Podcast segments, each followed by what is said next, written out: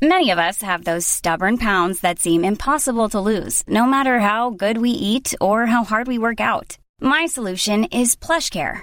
PlushCare is a leading telehealth provider with doctors who are there for you day and night to partner with you in your weight loss journey. They can prescribe FDA-approved weight loss medications like Wagovi and Zepbound for those who qualify. Plus, they accept most insurance plans. To get started, visit plushcare.com slash weight loss. That's plushcare.com slash weight loss. Quality sleep is essential. That's why the Sleep Number Smart Bed is designed for your ever-evolving sleep needs. Need a bed that's firmer or softer on either side? Helps you sleep at a comfortable temperature? Sleep Number Smart Beds let you individualize your comfort so you sleep better together. JD Power ranks Sleep Number number 1 in customer satisfaction with mattresses purchased in-store. And now save 40% on the Sleep Number limited edition Smart Bed for a limited time. For JD Power 2023 award information, visit jdpower.com/awards. Only at Sleep Number stores or sleepnumber.com.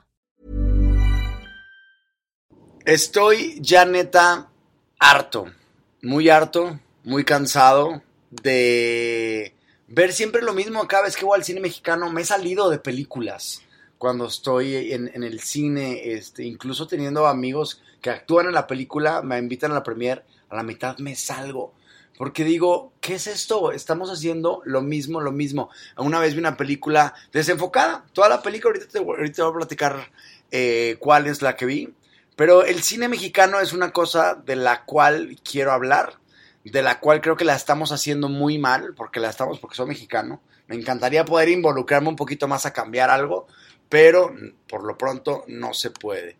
Y lo que sí voy a hacer, que me puede corresponder a mí, que es comunicar, es analizar desde un lado muy, muy diferente, muy distinto, eh, el cine para ver qué estamos haciendo mal, porque por ahí se empieza, creo yo, analizando qué estamos haciendo mal para que después lo podamos mejorar. Para esto, invité a una persona que desayuna, come y cena cine. Se sabe fechas que, que o sea, yo no me sé ni el cumpleaños de mi papá. Esta persona se sabe fechas que, que te, no te podrás imaginar. Ya ahora lo verás. Y ella es Dariela. ¿Cómo estás, Dariela? Muy bien. ¿Cómo, son, cómo, era, ¿Cómo estás en redes? 83. Dari Mantecón y en eh, Twitter Dari83. Dari83. Oye, me hiciste acordarme de un, un capítulo especial, así como dices tú de que qué pena ir a ver la película de un amigo. Imagínate lo siguiente, cállate los ojos. Ir a la casa de un director, ver su película porque, porque te la quiere mostrar, porque, porque está orgulloso, porque quiere que la veas. Ajá. No hay manera de, de, que esa película le encuentres algo bonito y al final, ¿qué te pareció? Y pues, ¿qué dices? O sea, de verdad, pues nada más dices así como que, ah, thumbs up, o sea, ¿sabes bien, qué digo? me pasó. Ajá, justo me ha pasado también salir de premieres, premieres, y este, y digo, felicidades. no Tienes digo que trabajo, felicidades. No, nada más pues digo sí. felicidades. O sea, porque sé que fue un trabajo que se hizo, pero me ha tocado. Y justo me tocó un guionista que era amigo de mi hermano, que hizo una película que le dije me gustó. Me dice, obviamente me lo dices nada más porque, porque esta relación que tenemos. Le dije, no. Cuando no me gusta, les digo nada más felicidades. A ti te estoy diciendo, me gustó, felicidades por el trabajo que tú hiciste. El plus. Bien, lo hiciste bien, felicidades. Me, o sea, además de nada más el puro felicidades por el trabajo, Ajá. es como un bien, lo hiciste muy bien. Eh, con Dariela, ahorita justo también hablando de cosas malas que habíamos hecho, con Dariela yo empecé en radio. Yo me acuerdo que a, cuando estaba estudiando, Ajá. hacía todo menos estudiar. Estaba metido en sí. cosas, estaba metido en radio, te tocó a mí, a, a ti conocerme cuando estaba ahí y me salía de clases. Y una vez me peleé con mi equipo que iba a hacer un documental. Los documentales me gustan mucho. Ahorita platicamos de documentales buenos. Sí. Este, que justo en México están sucediendo, de hecho. Qué bueno. Y eh, está, este, es, hice, hice yo en mi clase documental un documental de, de Chuy, que había fallecido. Este, Chuy, el, de, el, de la, el del AM, esta estación, La Ranchera. Ah, ¿Te acuerdas okay, de Don sí, Chuy? Sí, sí, sí. Hice un documental del Chuy, pero, y, y, según yo era bien romántico con mi voz de disque locutor en ese entonces, todo fresa, Ajá. pero me salió horrible. O sea, y mi clase de documental la reprobé. Ay, porque, no. porque no tenía tiempo, porque me peleé con mi equipo de documental, hice una cosa muy fea. Y justo ahorita de que, de que venía en camino para acá, Me acordé de eso y dije, qué mal hice ese documental. Oye, pues espérate, que a mí también me pasó algo parecido. A que en mi clase también estábamos haciendo, no era un documental, pero era un video este medio cultural. ¿Qué estudiaste? Comunicación. Comunicación también. Y este, pues típico que teníamos nada más una Mac, que era la única Mac que usábamos todos, y pues Guau. es fila para usarla. Y la que Mac, se tenía... aparte cuadro, era un Sí, cubo, la- la ¿no? gigante. Caja. Se tenía que quedar alguien a renderear, que no se quedó todo. ¿Cómo, cómo te ibas a quedar toda la noche ahí rendereándolo en, en la escuela? Ajá. Entonces nos quedó la imagen horrible y se nos ocurrió ponerle en la esquina fallas de origen. No. Como nos si fuera televisión. Programa de televisión. un patético 6, pero bueno, Wow. fallas de origen, ya saben. Qué loco. Pues sí, Dariela, este, ¿te, te ha gustado mucho el cine? ¿Cómo definirías al cine? El cine es, eh, es una ventana a que puedas ver otras historias de cualquier eh, parte del mundo y a que tú te encuentres ahí. Eso es lo que me gusta del cine. Ok. ¿Has escuchado la, la frase de la magia del cine? Para mí tiene muchos significados. En particular es que yo a veces veo una película y digo, en ese momento estoy sintiendo exactamente lo que el protagonista está presentando, lo que está sintiendo, lo que está sufriendo, lo que está, por lo que está feliz. Para mí esa es la, la representación más, eh, pues la mejor de la magia del cine. Claro, que después la apropió esto Cinépolis, justo, Ah, ¿no? sí. Ese es el eslogan de pero no, primero ya estaba, ya estaba de Ya estaba antes, lo hicieron muy bien, a ver. Ah, no. Cinépolis tiene un... fíjate, me estaba acordando hace poquito, Ujú. Cinépolis contra el otro cine, contra Cinemex, este, a pesar de que en mucho la calidad de Cinépolis es superior en El cuestiones audio. del audio, de las, am, las, ah, los cines mismos, este, las instalaciones, la, am, el tipo de comunicación que manejan con su gente también es muy... eh, muy superior al de cine, Cinemex. Sí. Y ya no hablar de la comida, porque la comida también es muy superior. Ese es otro, pero sí, la verdad es que sí, no, no, confieso que no nos están pagando, sí, Ah. yo también he visto eso. Desde que me lo dijeron a mí me daba igual, desde que me lo dijeron ahora sí prefiero ir como al Cinépolis. Sí. Que, que, pues al final por inflación tiene que ir subiendo. Yo me acuerdo que alguna vez pagué un boleto de cine a 30 pesos. Ah, bueno, yo tenía mi tarjeta, una vez me gané, le atiné a todos los que iban a ganar en el Oscar. ¿En qué año ¡Wow! fue? No me acuerdo en qué año fue, 2004, 2005, entonces tuve mi tarjeta de eh, cine gratis todo un año y literal agarraba yo el periódico, Ajá. cuando en el periódico veías qué función empezaba y a qué horas. Es cierto, Esta ya no, la existe. ¿verdad? Ya no, No, está. no. Este, no, pues no. Eh, veía, esta película no la he visto, pues me voy hasta que, hasta el cine más lejano, iba, veía la película y pues yo era feliz porque vi todo tipo de cine, bueno, malo, encontré películas Ajá. muy buenas, extranjeras. Me acuerdo que vi una francesa de terror, poquita gente en la sala y estábamos todos, ¿qué es esto que estamos viendo? La película estaba súper extraña que se llama Instinto Siniestro de una embarazada en- en una casa Ok. buenísima. Entonces, pues sí, digo, realmente es eh, experimentar, ver cosas diferentes, este, para que también te culturices y vayas este, adquiriendo más cosas. Sí, y al final también es una representación de la sociedad el Sí. cine. Entonces, aunque veas cine malo, como dices ahorita, estás viendo cómo está representada y la gente está consumiendo ese cine también. Y si sigue existiendo es por algo. Y por eso es importante educarnos a nosotros como usuarios de cine, como, consumidores o espectadores de cine, de consumir un buen cine. Y por eso luego hay gente que me dice, viste esta película, es buenísima. ¿Ya viste Élite? Qué buena es. Y yo, ¿De qué hablas? O sea, no te das cuenta de lo que está pasando. Es que está bien guapo este actor. No veas la película por ser guapo, por eso ganó Peña Nieto, por ser guapo también, chingado. O sea. Entonces empecemos a, a tomar decisiones más interesantes de nuestra vida para que consumamos bien y para que podamos ir mejorando. Por eso quiero hacer este, este episodio y quiero platicar de lo malo que lo estamos haciendo aquí en México. Me corresponde hablar de México, no, no te podría decir de Latinoamérica. Eh, entiendo que para empezar no tenemos la lana que tiene Hollywood, Ajá. Pero sí hay cine que se puede hacer bueno porque ya hay pruebas de que hay pues, cine bueno, pero se sigue haciendo mucho malo y se sigue consumiendo y vendiendo mucho cine malo. ¿Por qué crees que pasa esto, Ariela? Bueno, también es cierto que ahorita eh, la industria del cine en México creció, o sea, ya, ya hay más dinero, este, y eso se nota en, en el hecho de que desde hace un par de años, creo que esto subió desde que se estrenó la de Nosotros los Nobles. Ok. A partir más o menos de ese momento, Eh, obviamente como la película fue, le gustó a la gente, eh, fue una comedia, no te enseñaban nada nuevo, no estaban descubriendo el hilo, el hilo negro, pero pues tenía chistes, chistes buenos, realmente creo que ahí le cambió la carrera también a Luis Gerardo Méndez, Carla Souza también, entonces, este, pues bueno, a partir de ahí se fue para arriba, sobre todo en el género, género de la comedia, pero la comedia agringada,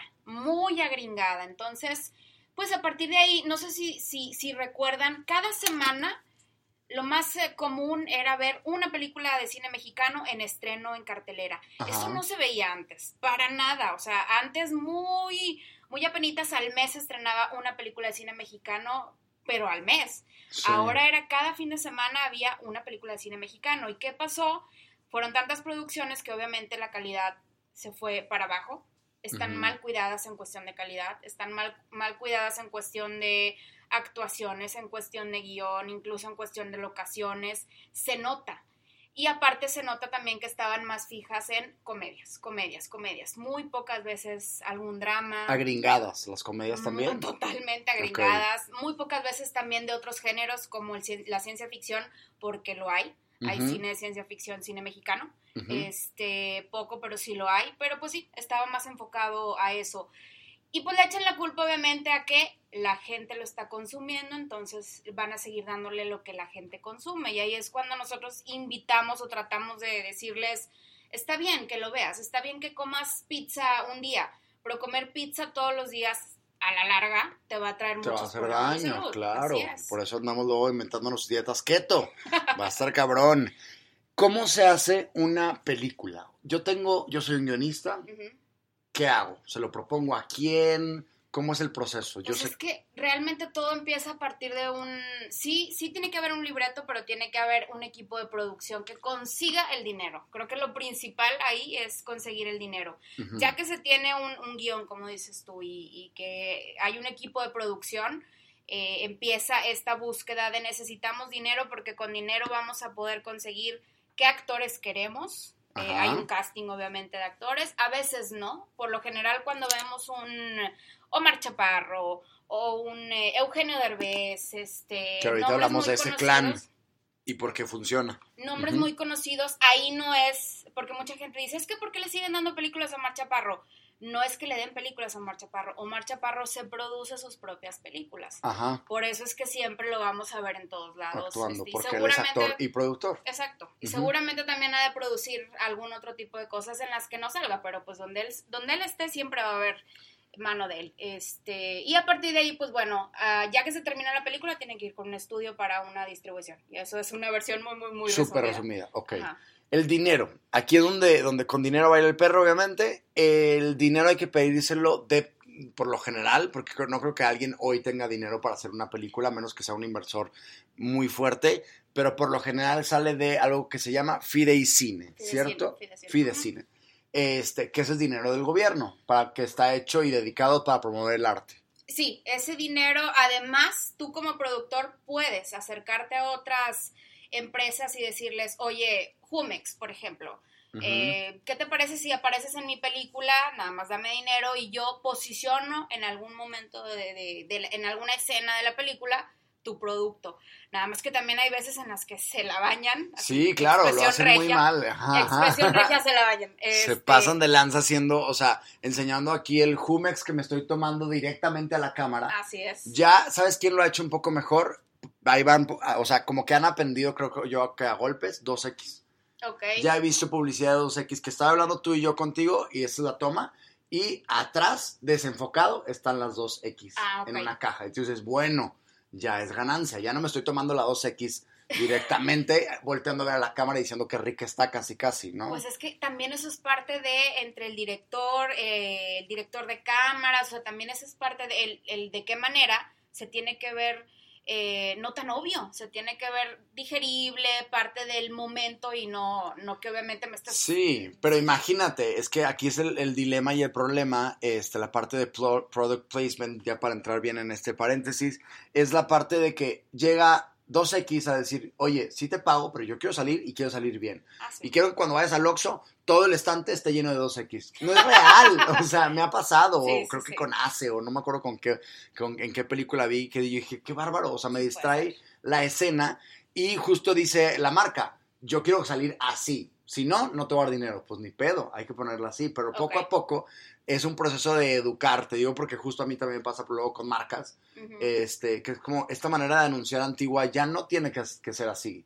Tiene que ser algo mucho más honesto. Y el hecho de que un actor esté tomándola y aunque no esté directamente volteando la cámara el ángulo de donde se vea la marca, la gente identifica que es una cerveza tal. Entonces con eso la gente tiene que entender, en- y le pegas al, al subconsciente y poco a poco vas mejorando. De eso a que salga directamente la escena, este, como televisión vieja, pues claro que no. Entonces es una pelea ahí medio, medio curiosa de marca producción, marca directores, que, que ahí va poco a poco. Y que tienen que aprender, los mismos, o sea, si al, al final yo siempre digo que los encargados de mercadotecnia siguen siendo viejitos que no saben usar Twitter, ¿sabes? Entonces tienes que evolucionar y tienes que hablarle a, a otra generación que ya no es el aquí está el producto, cómpramelo directamente. Me acordé ¿no? hace poquito, dijeron, este, estaban platicando de Donald Trump, que en muchas películas él hace cameos.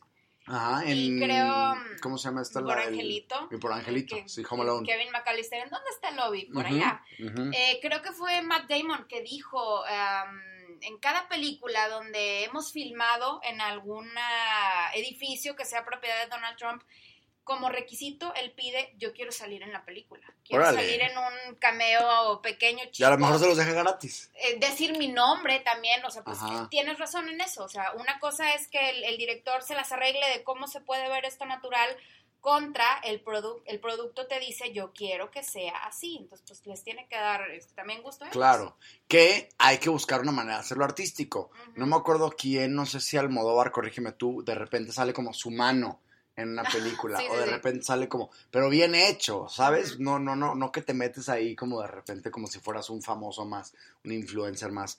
Que ahorita hablamos de la persona que se apellida Caro también. Pero bueno, eh, así se hace, así es, es esto. Vamos a hablar ahora de un poco el clan Fide y Cine. Este, me decías tú algo interesante ahorita antes de empezar, que el dinero, ¿a quién escogen cómo asignarlo? Se supone que Fidecine, bueno, que ahorita está, está en veremos, este, justamente en estos días, eh, debido a la pandemia, lo acaban de suspender, al menos por lo pronto, no han dicho si lo van a retomar o no. Los actores, obviamente, el, el gremio de la industria del cine está pidiendo que lo retomen, pero bueno, eh, cómo funciona es que hay un comité. El comité es quien recibe todos los proyectos que están solicitando el apoyo de Fidecine y ya son ellos los que deciden, de acuerdo a diferentes planteamientos, a cuál se le va a apoyar y a cuál no. Eh, planteamientos como eh, está completa la historia, eso es una historia justificable, el guion, tiene ya un equipo de producción, este, y sobre todo, pues ellos tienen que ver también que sea un producto que puedan, además de aprovechar el dinero que se les va a prestar, eh, posiblemente regresar ese dinero, porque es como un préstamo. Entonces, si, si hacen más dinero, pues bueno, qué mejor.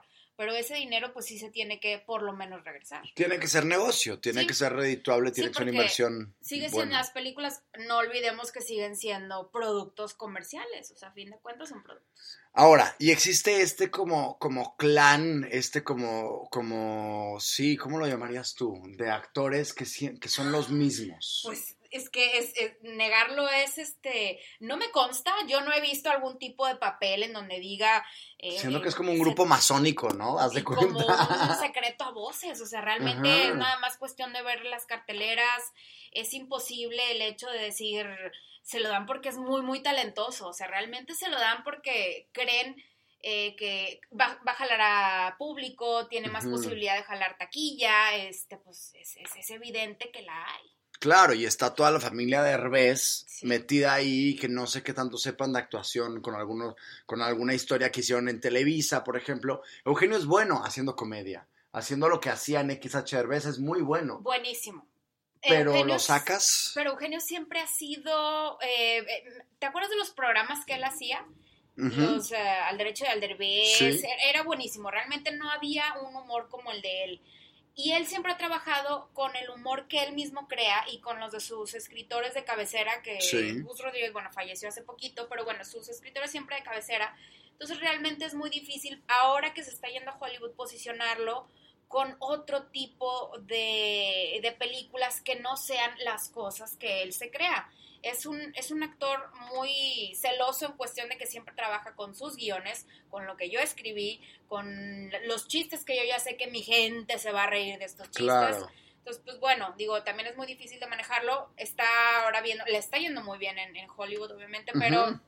Pero Bueno, por ser él, cuentas- ya no es porque tenga, creo yo, un talento, no le sabe hablar a una nueva generación. Yo creo que le va también muy bien por el público, o sea, el público lo conoce. En Estados. Unidos, que también es otra cosa que están haciendo últimamente, primero están estrenando las películas mexicanas en Estados Unidos. Wow, creo el mercado latino. traen- ajá, después se las traen a México. No sabía eso. Precisamente porque el mercado latino allá extraña la gente de México. Porque creció con. Eugenio. Entonces, pues obviamente ahí se ve la respuesta. Sí, pero si te pones a analizar actoralmente no tiene la gran cosa, no puede ser un papá que de repente se enamora y llora. Cuando no es cierto, cuando se, se vestía de monje loco el güey, para eso es bueno, ¿sabes? Mira, a mí, yo cuando fui a ver la, la de No se No se aceptan aceptan devoluciones, devoluciones.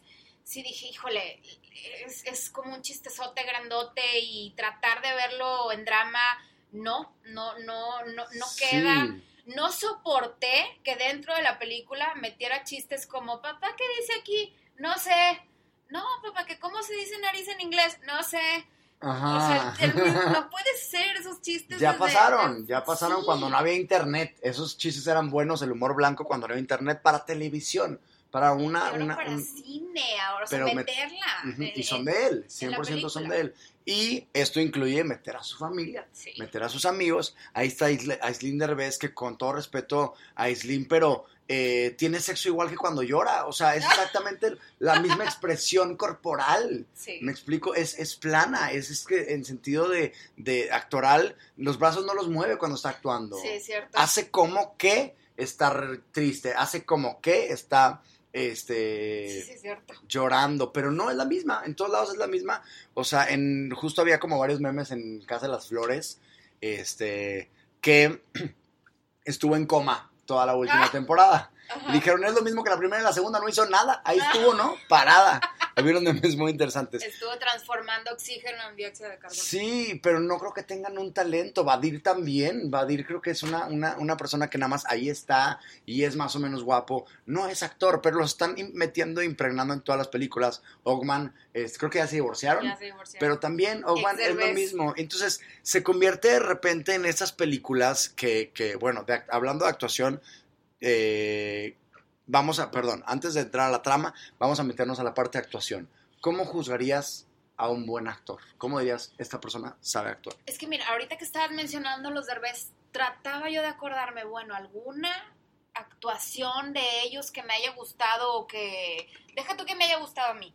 Que de verdad eh, el actor se haya, este, se haya visto versátil, Que haya hecho un algo proceso. diferente, algo que no, que no sea lo mismo de comedia. Y no, no se me viene nada a la mente. Son personajes que caen bien, que son graciosos, Ajá. pero no pasan de eso. O sea, realmente hasta ahorita ninguno de ellos ha tomado un reto actoral verdadero. claro. este- Hazme a Walter Mercado. Eso está cool. Hazme a, ¿cómo se llama? Eugenio. Al eh, Julio Esteban. Julio Esteban. Hazme a Julio Esteban y te sale bien. Me encanta. Sí, sí, sí. Pero ya después de ahí no, De ahí no. no pasa. Yo creo que un actor bueno este, sabe tomar, aparte de que, eh, de que, de que sepa tomar historias que le sean un reto actoral, que, le pre- que lo presenten como algo diferente a lo que es él y que transmita, que realmente logra, logre transmitir si es un drama, si es algo de terror, este... mm, Me viene ahorita a la mente, perdón por la, la comparación que voy a hacer. Robert Pattinson, que era un actor que todos veíamos en Crepúsculo, que ay, Crepúsculo, guácala Crepúsculo, Sí. qué horror Crepúsculo, los, los, este, los vampiros que brillaban. Y ahora velo, velo las decisiones que ha tomado, ha tenido actuaciones muy buenas, The Lighthouse es buenísima. Y un actor de la edad de él, em, no necesariamente podría, o sea, tendría por qué arriesgarse a tomar algo así. Actuar junto a un William Defoe, por ejemplo, un mano a mano con ellos dos en una película en blanco y negro. O sea, realmente ahí es donde ves, este chavo, en lugar de ser carita, quiere ser actor. O sea, este chavo claro, es que es justo muchos actores eh, que actúan desde el soy guapo. Ajá. Y todo el tiempo soy guapo y aquí me tienes que ver. Es más, me tengo que ver así. Me contaron un, un eh, Belinda, por ejemplo, este, que le metieron a actuar a, Hoy No Me Puedo Levantar. Ella escogió sus vestuarios. Y ella se mandó a hacer sus vestuarios. Entonces, desde ahí dices, ella le da igual actuar al personaje. Ella le da igual comunicar el personaje de, ¿cómo se llama esta niña? María, justo, en hoy, no me puedo levantar. Ella quiere verse bien. Y ella quiere más o menos cantar. Ella canta discos bonitos, no canta teatro musical en un lugar chingón. O sea, es, es, esto, actuar desde el estoy, desde el soy guapo, soy guapa, no está nada chido. Dariela, porque ha realizado mucho más cine que yo, yo llevé seis meses de actuación y justo lo que me decían es muy sencillo. Para actuar a alguien, tienes que saber de dónde viene, dónde está y a dónde va. Muy fácil, son esas tres cosas. Pero antes tienes que deshacerte de ti. Tú como persona, de dónde vienes, dónde estás y a dónde vas para que después pueda yo representar a una persona que quiera matar a un gato con todas las ganas del mundo, aunque yo sea un vegano activista de derechos de animales, me explico. Entonces tengo que saber salirme de mí. Hay muchos actores que hoy están haciendo ahí tele, están haciendo, mejor dicho, eh, cine, sin, sin, dejar de ser ellos. Eugenio es Eugenio. Se llame Ernesto, se llame Juan, se llame Pedro, es Eugenio. Es más, ¿cómo, si, yo te preguntara, ¿cómo se llama el papá de No se aceptan devoluciones? ¿El personaje? El personaje. Sí, ¿quién sabe? ¿Y quién sabe? ¿Cómo se llama Eugenio en otra película? En otra. Tú dices, es Eugenio. Entonces, cuando le cuentas la película a alguien, ah, pues justo la, me encantó la escena que Eugenio le cuenta. ¿Cómo que Eugenio es un personaje? No es Eugenio. Y, esos actores que no saben salir de sí mismos, creo que lo están haciendo muy mal. Y si pones atención, sí los vas a identificar. Los actores que siempre salen actuando de ellos mismos, un Will Smith, un Ashton Kutcher, este, un Tom Cruise, Jennifer Aniston, la acabo de ver saliéndose en The Morning Show, ¿ya la viste? Ah, The Morning Show es buenísima. Aparte ella tiene una película que se llama Cake. Okay. Una película donde, ay, tiene la cara como desfigurada. Bueno, no, no tan desfigurada porque obviamente no la van a poner fea, pero le ponen así como que un, una cicatriz en el rostro. Está buena esa película, Cake. Eh, creo que es lo más diferente que le he visto. Este, es sí. se llama The Good Girl. Que son referencias que tú dices, son actores que se pueden salir y, y se pueden permitir ser feas en una escena. Adam Sandler, por ejemplo. Adam Sandler es un caso. O sea, Adam Sandler siempre actuando como Adam Sandler. Los guiones de Adam Sandler son insoportables también. Eh, los personajes secundarios siempre salen todos juntos. Hola, buenos días. Ah, ya nos vamos, bye. Siempre es lo mismo, las mismas escenas, los mismos cortes, los mismos este, cortes de, escena entre, frames. Pero aquí lo, interesante es que él cae bien. O sea, es un personaje que cae bien. Y, funciona y hace dinero. Y se ganó su, su, su lugar en la historia de la comedia en Saturday Night Live con todas las cosas que hizo. Este, y es un muy buen músico también. Entonces, pues bueno, a pesar de, las películas tan malas que está haciendo, hizo algunas buenas, tiene su lugar. Sí, eso en cuanto, pues sí, actuación.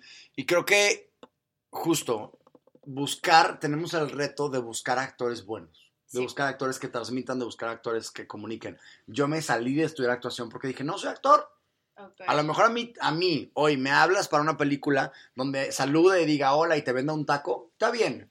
Si me invitas a ser un actor de principio a fin, en donde eh, tenga que vivir un proceso, tenga que enfrentar la muerte de mi mamá y tenga que bla, bla, bla, tendría que tener muy buena dirección y un coaching impresionante, porque si no, no me animaría a hacer esa película, por más que me paguen lo que me paguen. Es como, no, ¿para qué me estás, o sea, estoy dejando de ser arte y creo que eso es lo importante de arte y por eso me enoja cuando veo cosas mal hechas. Porque la gente quiere comunicar, o sea, quiere comunicar algo, la gente quiere eh, identificarse con algo y que lo estén haciendo mal, que estén con estas barreras de no, no me va a dejar de salir de mi persona, me da un coraje muy grande porque no evolucionamos como sociedad al estar consumiendo lo mismo. Es como ir a un museo y ver una, una obra en blanco. ¿No? Vas a hacer la misma obra en blanco que ya te la sabes. Es como, ¿por qué no voy a conocer nada, nada nuevo? Y por eso me, me enoja. Este, y los castings, pues los hacen por lo mismo. ¿Quién vende? ¿Quién sabemos que la gente va a ir a ver esa película porque es lo mismo? Sí, sí, sí. ¿no? Además de que ya sabemos, obviamente, que difícilmente veremos una protagonista eh, o una muchacha, por ejemplo, de, del aseo eh, que se agüera. O sea, siempre tienen que ser eh, las de pelo negro. Ajá. Los estereotipos que ya conocemos, este, pues eso también todavía, tristemente, todavía forma parte. O ahora con todo lo de la corrección política, te lo quieren cambiar tanto que, es demasiado. Este, no, y es meterlo forzado, ¿no? es un poco lo que hicieron, ajá, vamos a meter a esta persona, lo vimos en Control Z, vamos a poner una persona trans, y aquí está. ¿Y cuál es el trama de ella? Soy trans y no me aceptan. Y ese es el trama. ¿La actriz no era trans o sí? Ella sí es trans, Sion Moreno. Ah, ajá. Es actriz que es, de, es, americana y está en Nueva York y así, pero justo la trama, o sea, eso es lo que quería pasar ahora las tramas de las películas. Justo con esta corrección política que dijiste ahorita, es esta parte esta parte de vamos a enseñarles cómo sí somos feministas. vamos a enseñarles cómo sí somos eh, activistas de lo que sea. Entonces, hago todo para enseñarte cómo sí soy yo cool. No, cuenta, es, ¿no? no es sutil, no es nada natural. Entonces, inmediatamente notas que de manera muy forzada te están metiendo el, el, te estoy reforzando que las mujeres tienen, si me permites también mencionar, estamos hablando de cine mexicano, pero mencionar una película, yo no soy fan del cine de superhéroes, de verdad, se los juro que no soy fan del cine de superhéroes. ¿Ya viste The Voice? En Amazon Prime, tienes que verla. Ya, me, después de ver la última de Avengers Endgame, dije, ya no voy a ver, porque ya la, la vida es muy corta, entonces ya, ya no voy a ver ninguna, aparte me cae bien gordo el hecho de saber que, bueno, pues ya vivimos todo, unos se murieron y otros no, y ahora resulta que van a revivir algunos, entonces, ¿para qué vivimos todo? O sea, si, le van a cambiar todo. Pero hay una escena en, en, creo que la última que salió de Endgame, donde las mujeres son las que van a pelear contra, están peleando con Thanos, la pelea, pelea final, se ve tan obvia. Si lo que querían era lucir, aquí están nuestras mujeres que pelean, se ven tan obvia que se acercan todas. Vamos, chicas, vamos todas a pelear contra Ajá, Ustedes porque son mujeres y pueden hacerlo, paleen. es como... mal. Obviamente el, mensaje es otro, pero el cómo lo hicieron, este, se pierde la intención. En, ay, o sea, se ve demasiado con calzador. Sí, y es esta cosa de decir, ya nos educamos y ya aprendimos. No sé si viste anunciada en Netflix, creo que no lo hubieras aguantado ni de verla, esta, esta serie de cuatro mujeres, cuatro si no me equivoco, sí, se llama Desenfrenadas. No, ¿de qué? sale Tesaía, son cuatro chavas que se van de road trip. Una se iba a casar justo y le dice a, la chingada al esposo y se van como de road trip a Oaxaca, ¿no? Pero es esta cosa de una niña fresa que luego se le quita la fresa en el camino. Y luego, y, todas son como cool, y otra es feminista, y otra, y hablan de la violación, y hay una violación que meten ahí medio rara y forzada, que ni siquiera es natural el proceso, pues, de, de contarlo. Eh, y, y, es una cosa ahí medio rara de, de a huevo, te quiero enseñar cómo las mujeres sí podemos solas. Es como, no ¿es sé. que las mujeres están atacando al hombre? ¿Es eso? Eh, Hace cuenta, algo así sería. Algo escuché, pero no la vi. ¿Es una serie? Yo pensé que era una película. Es una serie en... en Está en Netflix. En Netflix. Que al final no trata de nada. O sea, no tiene como un... Es esto, yo lo que critico estos realities, por ejemplo, que nada más los meten en una casa tipo Acapulco Shore, con todo respeto a quien, a quien está allá adentro y que, y que es respetable el trabajo de cada quien, pero... No te quiero ver ahí. Este, ya, ya lo platicamos. pero es esta cosa de, ¿qué pasa? Nada métanse en una casa y vamos a ver qué pasa, ¿no? Siento que esta serie es un poco lo mismo. Vamos a enseñar paisajes de Oaxaca, vamos a tomas con drones bien padres y vamos a hablar de mujeres siempre, todo el tiempo. Pero nunca es a dónde quiero ir. O sea, me salí de, mi boda. Ok, quiero encontrarme a mí misma. Bien, voy a hacer esto. Y cada una tiene que tener un proceso y, y una evolución como personaje. Cuando de repente volteas toda la historia, eres mujer y eres cool. ¿Y qué haces? Nada, nada más eres mujer y eres cool. Es como, Ah, eso no es ser humano.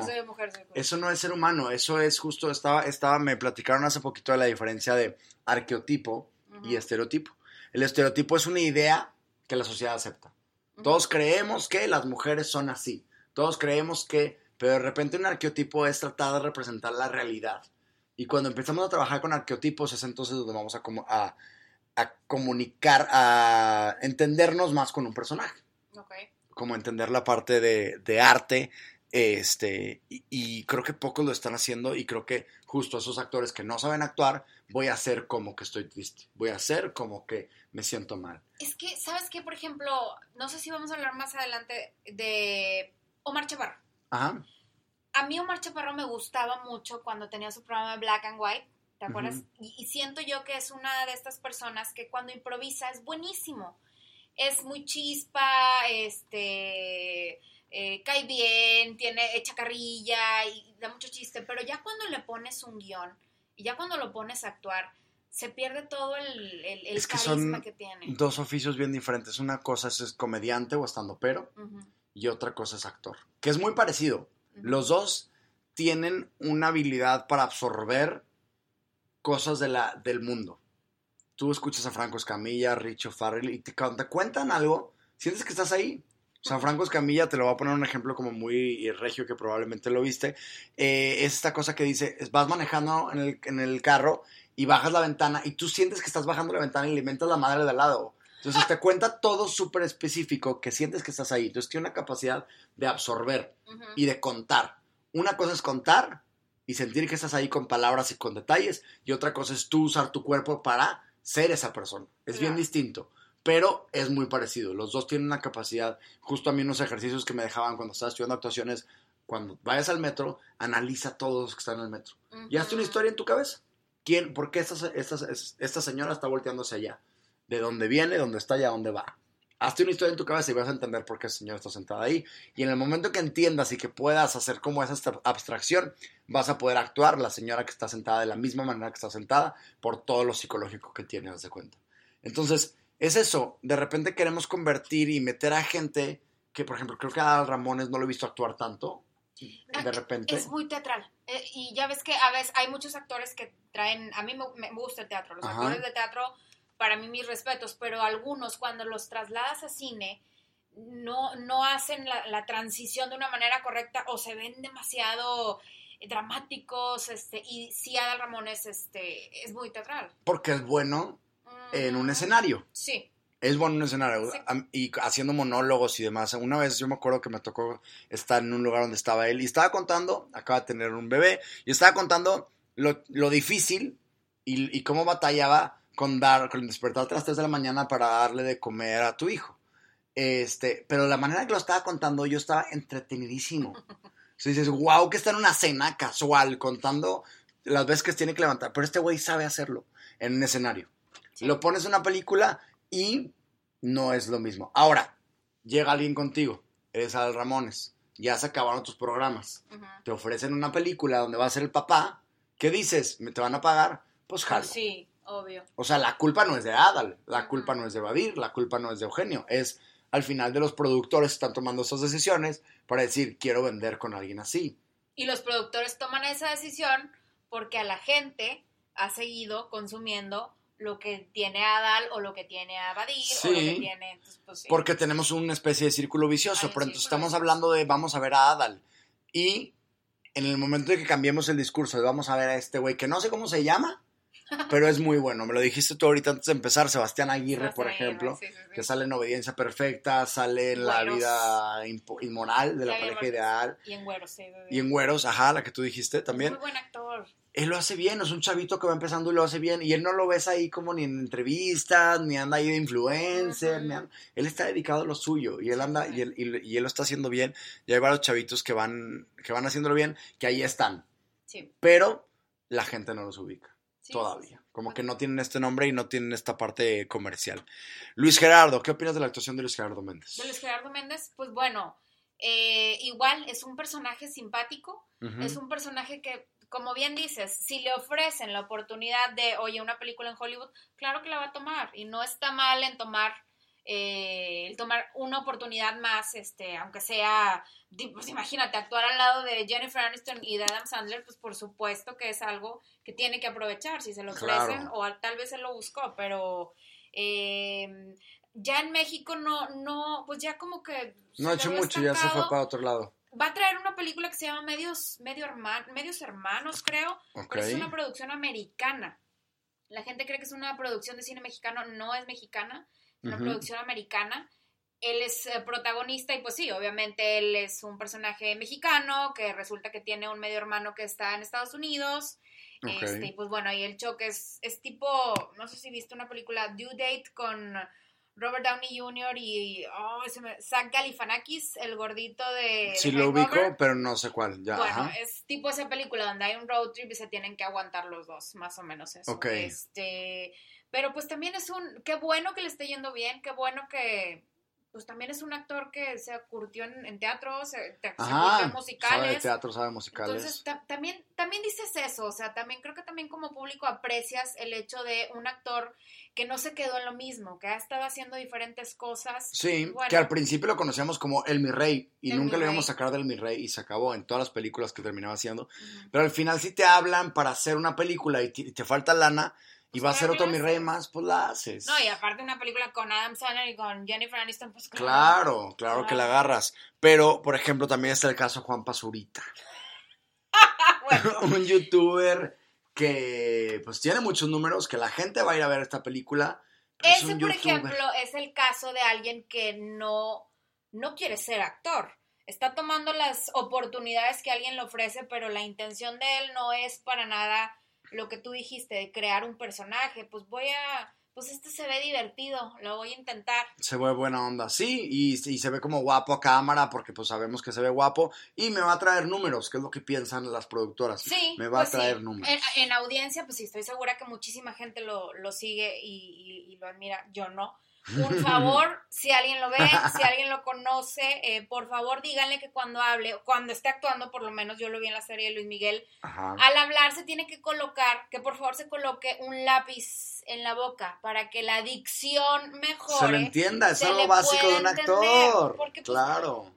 Tan es así, tan no le importa construir un personaje, tan no le importa brindar una actuación, él se está divirtiendo pasando el rato que ni siquiera prestó atención en que estoy hablando así. Sí. Los dientes, con los dientes cerrados, con los dientes juntos. Claro, y que tenga problema que le pongan subtítulos, a mí me da igual, o sea, no, todo ya mal. No subtítulos como Margarito. como Margarito le Como que no se entiende qué feo, pero sí. Ahí están, y otra vez, no lo culpo a él, sino que lo están invitando. Hablemos un poco de la narrativa. Creo yo que se repite mucho la narrativa, así como se repetían las novelas. Estoy harto también de la, de la película de Un amor imposible. Sí. De, ah, estoy hablando de, de películas de videocine. Un amor imposible que no se puede lograr, pero al final algo pasa que sí te termina enamorando de esa persona. Bueno, eso sí es bien difícil ¿Hay de 70 películas así. Es bien difícil de, romper porque cada género, la comedia, el horror, tienen sus fórmulas. Generalmente siguen la misma fórmula. Las de comedia, las, perdón, las de romance, por ejemplo, se conocen, eh, se van enamorando, en algún momento se pelean y al final pues terminan juntos. O sea, realmente no hay mucha manera de, de, de moverle en general. ¿Puedes tú hacer una película romántica sin esa fórmula? Sí, sí se puede, obviamente. Pero por lo general, para que una película romántica, para que conecte con la gente y para que la sientan de esa manera, debe de seguir de alguna manera esta fórmula. Igual las de terror, este, la jovencita que de repente alguien la está siguiendo y a la amiga que es toda zorra la van a matar, o sea, ese tipo de cosas eh, son de fórmula, se les llama de fórmula y pues bueno, eh, es muy difícil de romper, sí se puede romper, es interesante cuando se rompe, o sea, realmente ahí también sería mucha creatividad de él, de qué manera sí hago mi comedia, mi, mi román, bueno, sí, mi película romántica o comedia romántica a manera que se sienta así, pero voy a romper con este tipo de, cosas, de, de fórmulas. Sí, las reglas que ya están. Pero sí es... Sí, este, tratar los temas como de repente hablar de amistad, hablar de divorcio, hablar de hijos, es padre, pero luego es lo mismo, es justo este clan de la familia de Herbes, de Aislinn, que, que, terminan haciendo un poco lo mismo, que es un poco también lo que estamos acostumbrados a que el público mexicano quiere ver novelas, el rico que se enamora del pobre, este, y, y, tenemos esta costumbre de ver lo mismo, de querer ver lo que veíamos antes, y lo estamos tratando de hacer eh, en, en, en, los productos nuevos. Netflix México hoy es novelitas con un poquito más de producción.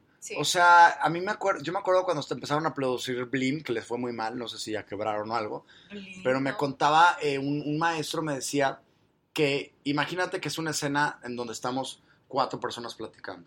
Imagínate, estamos ahorita en una oficina, hay una persona allá en esa esquina, otra persona por allá, otra persona allá donde está el comedor, y así es una interacción normal.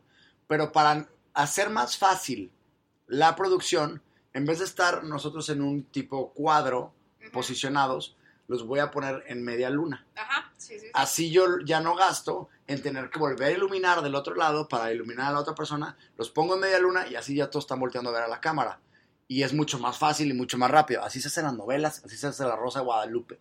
¿Quieres hacer series con el mismo formato? Pues claro que te va a ir mal.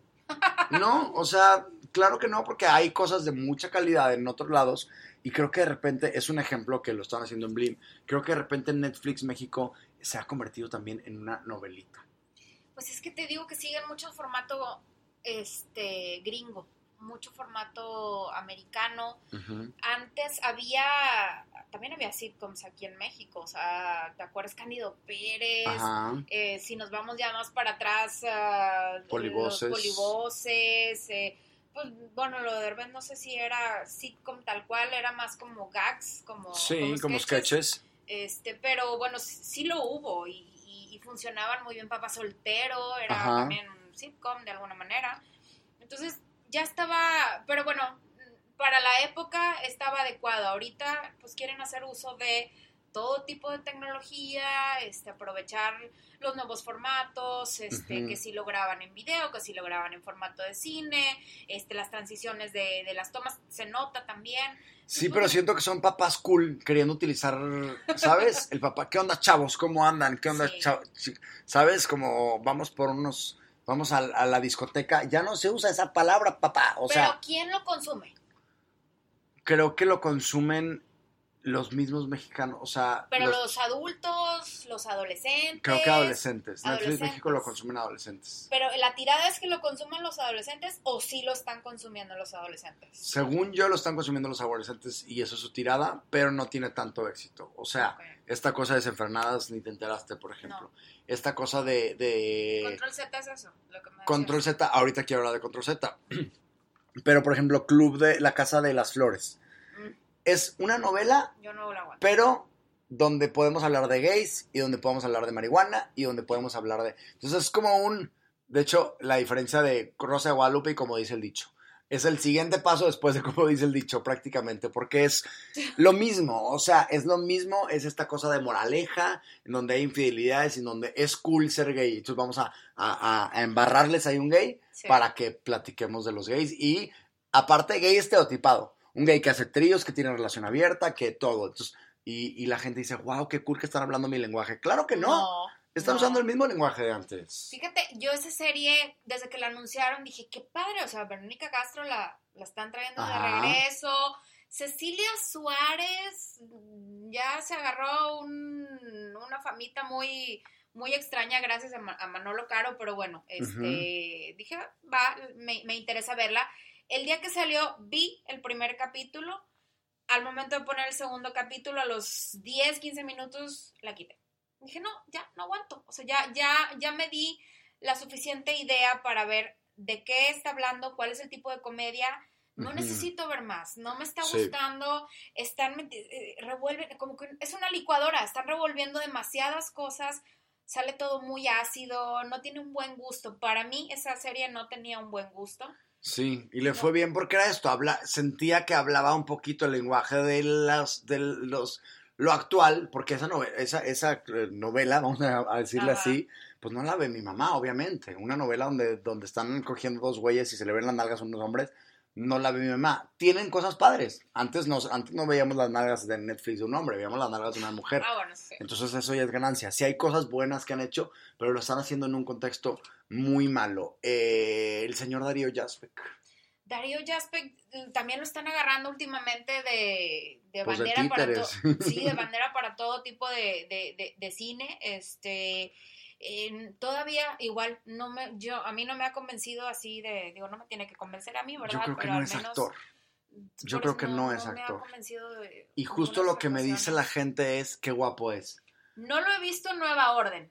Creo que apenas se va a sí a lo mejor le, doy la le daría la oportunidad. Es que sabes que creo también consumen eh, series de televisión como si fuera, este, no sé, ahorita la gente está acostumbrada, en un día se pueden echar 20, 30 capítulos, o sea, es demasiado, ni siquiera les da chance de digerirla, de pensarla, de analizarla, de, de que la historia la si te vas a dormir pensando en, ves un capítulo Órale, ya, la, la, terminé de ver en un día y ya, se acabó, ¿qué te dejó? La, o sea, realmente... Y eso es lana para Netflix. Se salva por todo, ah, pues sí.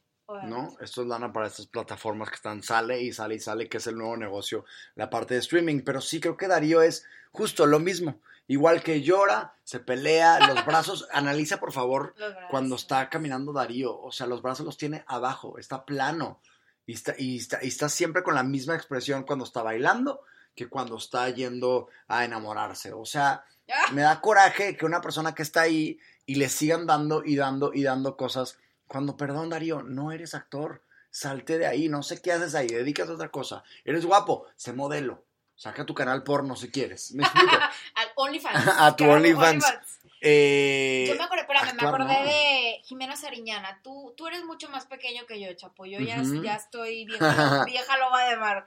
Yo veía en el cine las películas de Fernando Sariñana, que era un este, director de cine mexicano que hacía unas comedias también muy buenas. Había una que se llamaba Todo el Poder. No sé si la llegaste a ver este, con Demian Bichir, que tiene que ver con le roban el carro y él se da cuenta que la policía es la misma que se les está, está ayudando a una, bueno, hacía una crítica a la sociedad y sobre todo a la política. No la vi, ¿cómo se llama? Eh, todo el poder. Todo el poder. Eh, en las películas de Fernando Sariñana salía su hija Jimena Sariñana.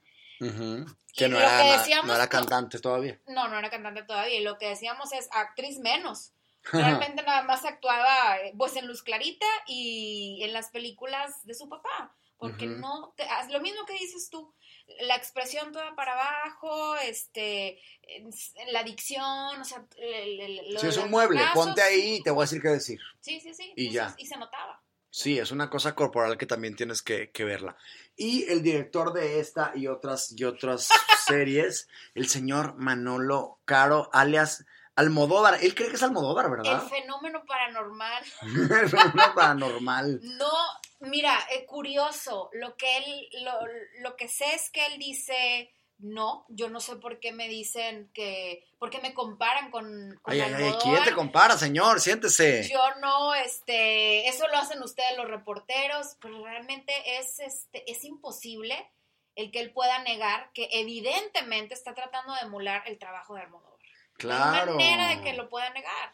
es, evidente por todos lados. Ya hasta tiene actores en, en, en, en la última serie que sacó, está con Carmen Maura, que Carmen Maura es una actriz que siempre salía en películas con Almodóvar. Ok. Pues es imposible. Es un sueño frustrado y, hace esas tomas que hace del espejo de repente de... No, los estampados de flores, la música, o sea, todo es como soy una copia de, y no puede ser una copia de nadie en este mundo, es lo que siempre digo, pero este güey como que tiene esta necesidad de que... Es Red Cola. Ajá, es Red Cola, justo, y Red Cola siempre va a hacer todo lo que hace Coca-Cola para vender poquito. Es, es, es, Pepsi Cola. Sí, claro, o Coca-Cola, claro. Pero fíjate que lo que no sé es que te preguntaba hace rato em, si Almodóvar sabe de la existencia de él. Eso estaría muy interesante. Yo creo que si alguien le dijo, o no sé en qué mundo viva o no sé, pero yo creo que en algún momento alguien le dijo, oye, hay un güey que anda haciendo estos temas. Yo también creo que debe de saber porque tiene es muy apegado a México Almodóvar. Pero estaría interesante saber qué opina Almodóvar de las películas de él. Si él sí ve algún tipo, obviamente en algún lado tiene que... Pues está en la misma industria, claro, ya está en Netflix este, combinado con todo lo de España. Pero sí, el caso, ¿qué, qué es el caso de, de, Manolo Caro? ¿Cómo hace su, su, cine?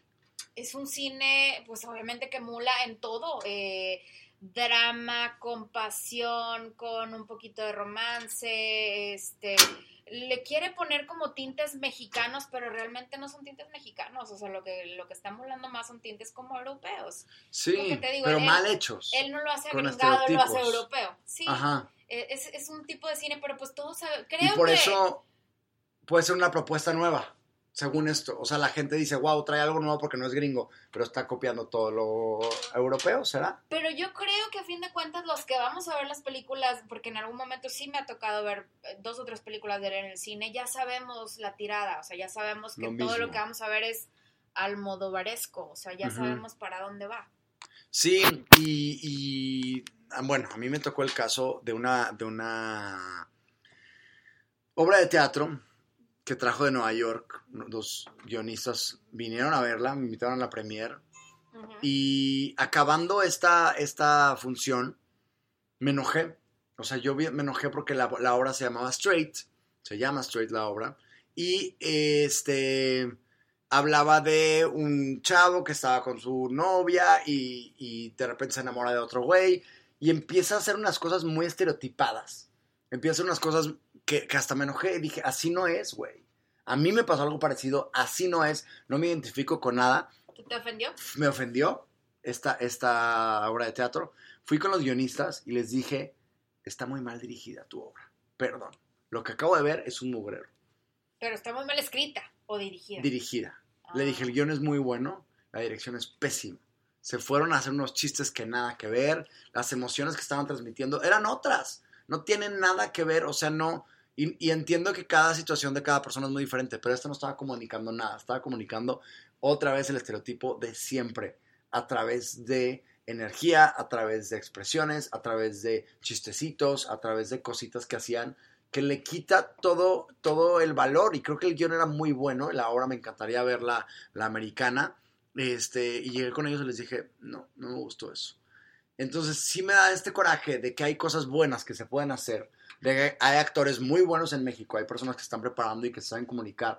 Pero no están llegando a los lugares que deberían de llegar porque le están dando prioridad a personas que venden, a personas que se han ganado una fama medio rara, a personas que han sido más influencers que actores. Entonces es como, güey, Mira, qué hueva. Cine, hay mucha gente en México que escribe cine, que escribe guiones, tiene intenciones de, dirigir, o sea, realmente lo hay. Si hay un, un grupo de gente ávida de yo quiero hacer una película, este, quiero que esta historia que tengo, que creo que es buena, salga. El problema es toda la política a la que te enfrentas para que una película se realice. En México tristemente hace cine el que puede, no necesariamente el que debería. El que tiene la palanca, sabemos, sabemos que en México la mayoría, la mayoría de las cosas se mueven con palancas, para ser honestos. Y en el cine este, también, que es algo que, que, es arte y que es algo que debería ser un poco más abierto y la gente que hace arte debería ser un poco más humana, conectada a la parte humana. Y no lo están haciendo, termina siendo una cosa medio política de ahí meto a mi conocido, meto a mi... Sí, pero niños, por ejemplo, encontrar niños que actúen es bien difícil. Es bien difícil. ¿Por qué? Porque no tienen una preparación. La única escuela de actuación de niños que hay es el CEA de Televisa. Y los enseñan a actuar con un chicharo, sin ni siquiera analizar un personaje, a decirles, repite lo que estás escuchando. Y esa es la habilidad que te enseñan, en vez de en verdad analizar eh, a, a trasfondo un personaje. Pero bueno, a pesar de todo esto, dices que hay gente que le gusta, antes criticabas mucho el cine mexicano, estabas un poco como yo enojada, este, pero dices que hay gente que le gusta, dices que hay gente que se identifica, ¿no? Mira, como en todo, este, como en toda opinión de que si el aborto, que si el matrimonio igualitario, que si todo, hay que aprender a decir, eh, a lo mejor yo opino esto, pero si tú opinas lo, lo, contrario, es muy tú. Mi, mi, lema siempre ha sido este, respetar a los demás. porque yo voy a imponer mi opinión a los demás? Ese siempre ha sido mi lema. Entonces, a partir de eso, cuando yo empezaba a escribir en mi página, no, hombre, esta película horrible, y me empezaba a ir con todo, siempre había alguien que me decía, oye, pero, irrespetuosamente, ¿eh?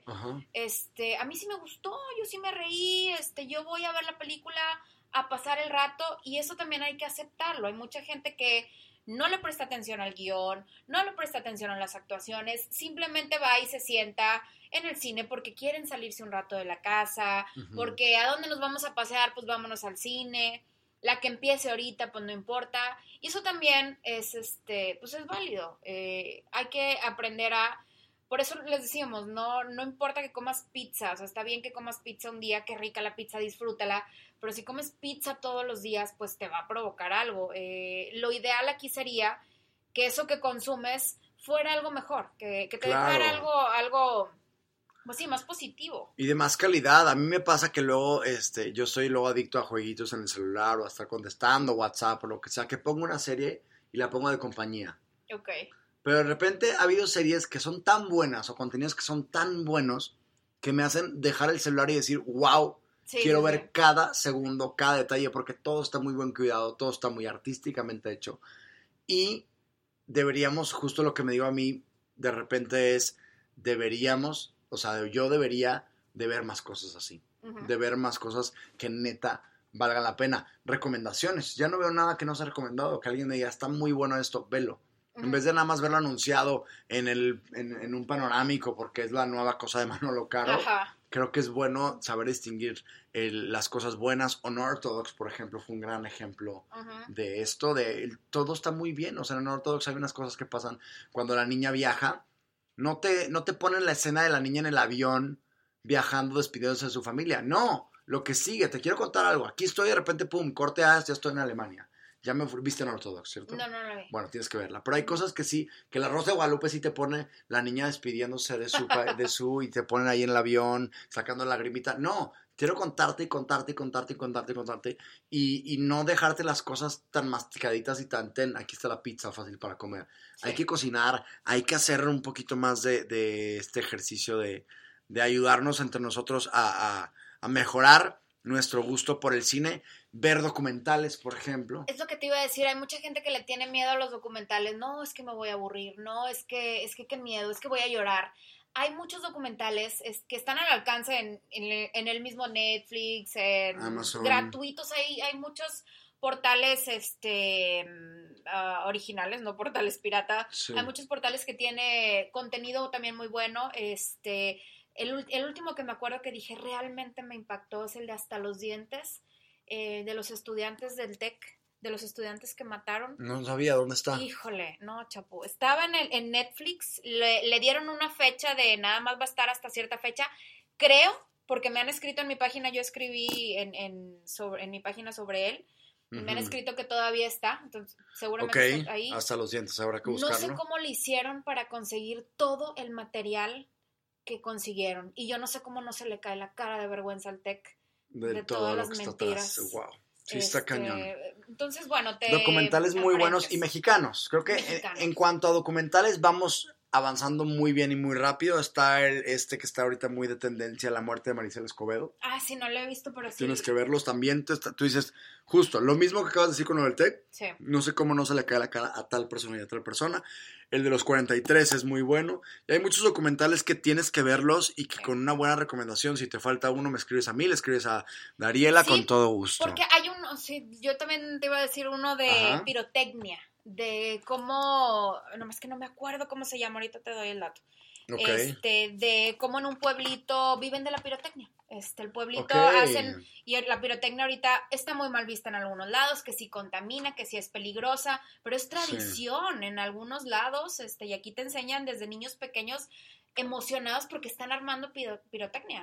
sí, al final un documental no es nada más que información muy bien sustentada. Sí, tiene un punto de vista y si te, si te pueden, o sea, podrían hacer un documental del otro lado del Y un documental muy bien hecho enseñándote cómo ellos no tenían razón, pero como quieres muy bueno para decir, wow, te, creo que te abre los ojos, creo que te cambia la manera de ver las cosas y hay ahorita cosas que se están haciendo muy bien y eso sí es algo que tenemos que aplaudir. ¿Algo más que tengamos que aplaudir en cine mexicano? Mira, el punto a fin de cuentas es sigan viendo lo que les haga feliz. Está bien, si ven la comedia, si ven eh, las de Derbez, las de Omar Chaparro, este, está bien lo único es traten de agregarle a lo que consumen algo diferente, este, ya sea cine mexicano o cine de otros lados, este. Cine francés. Cine francés, eh, el, español, pues bueno, ni se diga, eh, series, este, pero sí traten de agregarle algo más para su propio beneficio también. Y, lo mismo, no, no decimos que no las vean, síganlas viendo, disfrútenlas, está bien que las disfruten, pero pues también traten de agregarle más cosas. Dariela Mantecón, Dari83 en Twitter. Y eh, cualquier duda que le quieran hacer, ahí estamos. Y qué cool, qué rico platicar contigo de cine y, y, los retos que tenemos que hacer como sociedad mexicana en cuanto al arte. Muchas gracias. Gracias.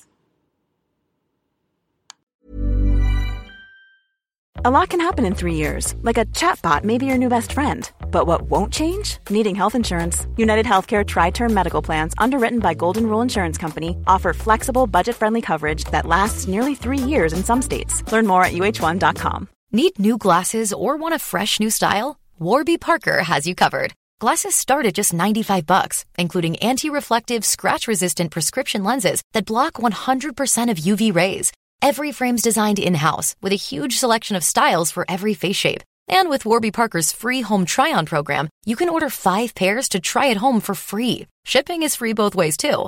Go to warbyparker.com slash covered to try five pairs of frames at home for free. warbyparker.com slash covered. Normally, being a little extra might be a bit much, but not when it comes to healthcare. That's why United Healthcare's Health Protector Guard fixed indemnity insurance plans, underwritten by Golden Rule Insurance Company, supplement your primary plan so you manage out-of-pocket costs. Learn more at uh1.com.